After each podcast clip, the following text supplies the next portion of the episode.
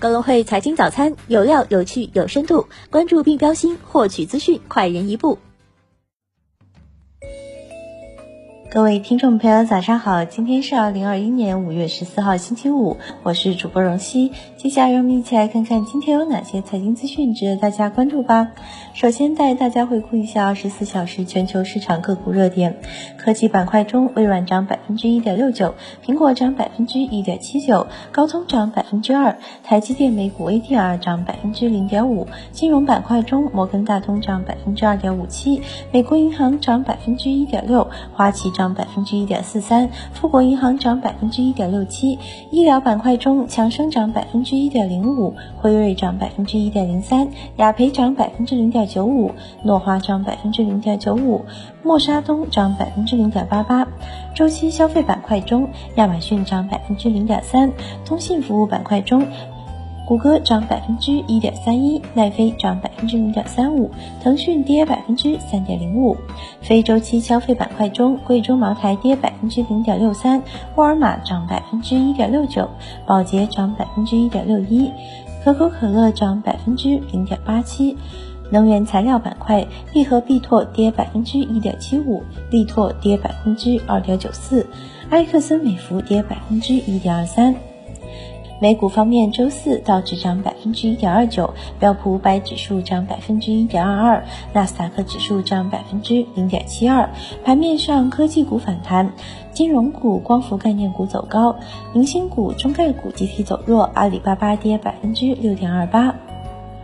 A 股方面，周四沪指下跌百分之零点九六，报三千四百二十九点五四点；深成指下跌百分之一点零五，创业板指下跌百分之零点五七。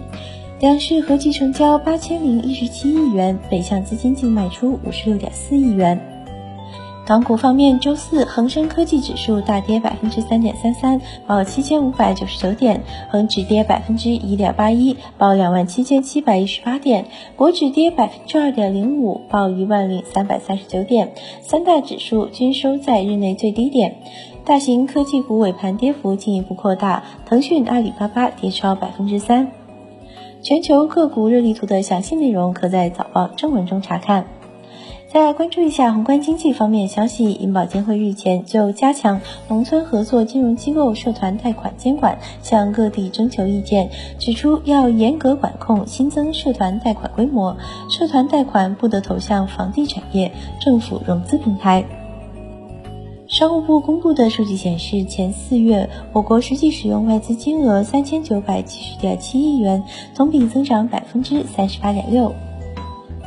发改委召开部分节能形势严峻地区谈话提醒视频会议，指出要加快推进电力、钢铁、有色、建材、石化、化工等行业节能改造。